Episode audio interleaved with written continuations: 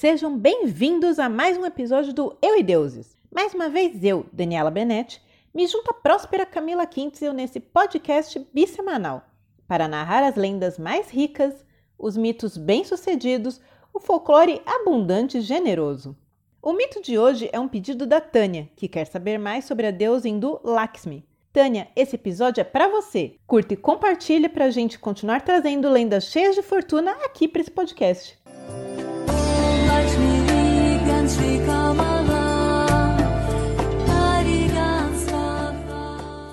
Lakshmi é a deusa hindu da prosperidade. Ela é esposa de Vishnu e é geralmente retratada como uma bela mulher de pele dourada com um sari vermelho, sentada sobre uma flor de lótus ou segurando flores de lótus nas mãos, ou ainda um cântaro, uma espécie de vaso ou jarra, derramando moedas de ouro com dois ou quatro braços.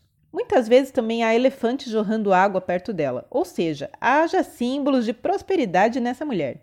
Ela é uma das deusas mais populares do panteão hindu. Afinal, quem não quer uma vida com riqueza e sucesso, não é, minha gente? Mas Lakshmi não representa apenas a riqueza material. Ela também representa a fertilidade, a saúde, a sorte, a abundância e a generosidade. Ela é a deusa que traz uma vida rica em todos os sentidos, mas para receber suas bênçãos é preciso ter compaixão em ajudar o próximo, ser desapegado e esforçado. Ela recompensa com riqueza quem realmente merece. Um de seus símbolos se tornou conhecido por motivos menos nobres, a suástica. Sim, ela, símbolo usado pelos nazistas, é na verdade um símbolo muito mais antigo que infelizmente foi apropriado por esse regime horrível, horroroso de gente perversa. A suástica original tem mais de 5 mil anos e surgiu na Índia. É usada no hinduísmo e em algumas vertentes do budismo. Seu nome vem do sânscrito swastika, que eu não sei se eu falei direito, e significa boa sorte ou bem-estar. Mas atenção, a suástica original é diferente da apropriação nazista, pois a versão hitlerista deu um giro de 45 graus no símbolo e tirou os pontos que acompanham o desenho. Então a suástica hindu tem uma aparência diferente da nazista. Nada de usar o símbolo errado e vir com gracinha depois, tá avisado. Melhor parar com a palhaçada. A origem de Lakshmi lembra as lendas gregas sobre Afrodite. Ela nasceu da espuma do mar. Diz a lenda que os deuses haviam chegado ao oceano e se reuniram ao vê-la surgir, toda maravilhosa em uma flor de lótus. Porque além de tudo, a Lakshmi é também um símbolo de beleza. Ela é linda, maravilhosa. Ela é tudo de bom.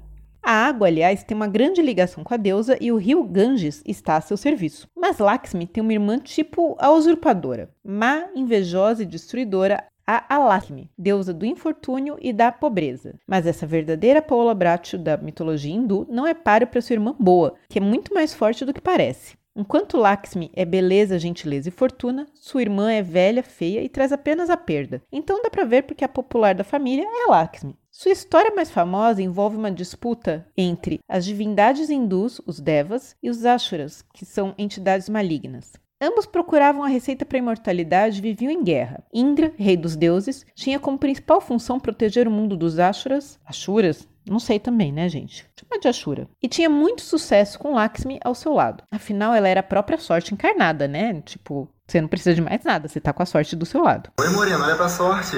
Mas com isso, Indra foi ficando arrogante e se achando, até o dia em que um sábio chamado Durvaskas ofereceu a ele flores sagradas e Indra, pedante, arremessou as flores ao chão. Lakshmi ficou full pistola, achou aquilo uma palhaçada e resolveu ir embora, entrando no Oceano Lácteo. Aqui uma rápida explicação. Para os hindus, no começo tudo estava imerso nesse grande oceano lácteo e o mundo ainda não existia como conhecemos. Pois bem, sem a Lakshmi abençoando a galera, já dá para imaginar que ferrou, né? Os Devas ficaram mais fracos e os Ashuras ganharam terreno na guerra. Com a cara no chão, Indra foi perguntar a Vishnu o que ele deveria fazer para arrumar essa cagada. Bem, Vishnu, vendo que a coisa não estava fácil para ninguém, sugeriu um acordo diplomático com os Ashuras. Se eles se juntassem, poderiam agitar o Oceano Lácteo, usando uma cobra gigante e uma montanha, tá? A coisa não era brincadeira. E extrair deles muitos tesouros, entre eles o elixir da vida, chamado de Amrita, que era o segredo da imortalidade. Se conseguissem, eles repartiriam os tesouros igualmente. Com uma oferta dessas, os Ashuras aceitaram na hora a trégua e todo mundo começou a trabalhar. Mesmo com esse mundaréu de entidades, a coisa não foi fácil. Eles tiveram que agitar o tal oceano por mil anos com a tal cobra gigantesca sendo puxada pelos dois lados, batendo com uma montanha. Foi um ó. Aí, depois desse tempão todo, vários tesouros começaram a surgir e todo mundo foi lá catando o que achava. Eis que então surgiu uma mulher em uma flor de lótus. Era Lakshmi, renascida, que voltou ao mundo trazendo o elixir. Agora, sabe o trato de dividir igualmente com os Ashuras? Os Devas mandaram pro quiabo. Aproveitaram que Lakshmi era truta deles, tomaram a elixir sozinhos e deram uma piaba nos Ashuras daquela, restaurando a ordem. Vai, trouxa! Vai, dois trouxas! Lakshmi pode aparecer em outras versões, chamadas de avatares. Na mitologia hindu, as divindades podem aparecer reencarnadas em novas formas, que são esses avatares. E cada vez que Vishnu desce à Terra em um avatar, ele é acompanhado por um avatar de Lakshmi. Quando Vishnu se tornou Rama, Lakshmi tornou-se Sita. Quando ele se tornou Krishna, ela passou a ser Radna. A Padma é a Lakshmi já saída do oceano, fora da flor de lótus. Além dos avatares, existem os aspectos da deusa, os chamados Vrata de Lakshmi, que são formas de você adorar a deusa para pedidos específicos. Então tem a Santana Lakshmi, que protege a riqueza da família, principalmente as crianças. A Gaja Lakshmi, que é a rainha universal com seus dois elefantes, que atendem todas as preces e orações. A Aishvarya Lakshmi, que ela sozinha tem totalidade do conhecimento, tanto material quanto espiritual. Tem a Danya Lakshmi, que alimenta o mundo, nos concedendo a riqueza da boa colheita dos grãos. A Adi Lakshmi, que é a mãe divina e fonte de todo o poder de Vishnu. A Vijaya Lakshmi, que nos concede a vitória sobre obstáculos e problemas, inclusive no trabalho e aspectos legais. A Dana Lakshmi, que é doadora de todo tipo de riqueza, a Vera Lakshmi ou Daria Lakshmi, que dá força e coragem para enfrentar qualquer sacrifício. Rapaz, como trabalha essa mulher, hein? Com o que, que eu trabalho? Mano, com dor e sofrimento, cansaço, dor de cabeça, irritabilidade.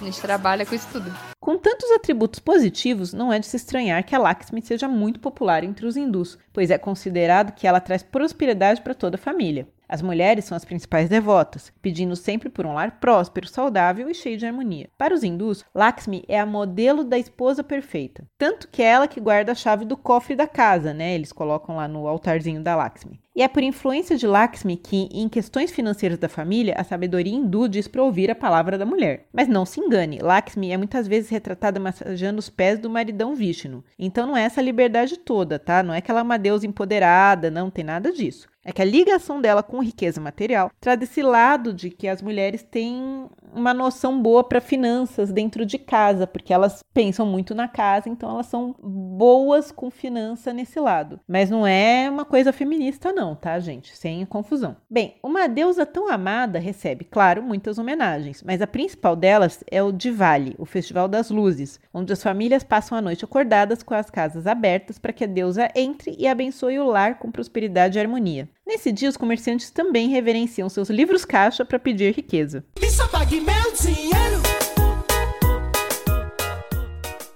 E esse foi mais um episódio de Eu e Deuses, seu podcast bissemanal de mitologias, todas as segundas e quintas no seu agregador de podcast favorito, no nosso canal no YouTube e também no nosso site euideuses.com.br. Curtiu? Mande seu recadinho e seus pedidos, comentários para contato arroba euideuses.com.br ou passa nas nossas redes sociais. Vocês sabem, a gente está sempre lá, Facebook, Instagram, YouTube. Pode conversar com a gente, deixar sua opinião, uma curiosidade. A gente adora trocar com vocês e não esqueçam de divulgar para os amigos para a gente continuar com o podcast. E fica aquela dica que é a mais pura riqueza, pelo menos intelectual. Vai ler uns livros. Até o próximo Eu e Deuses. Bye bye.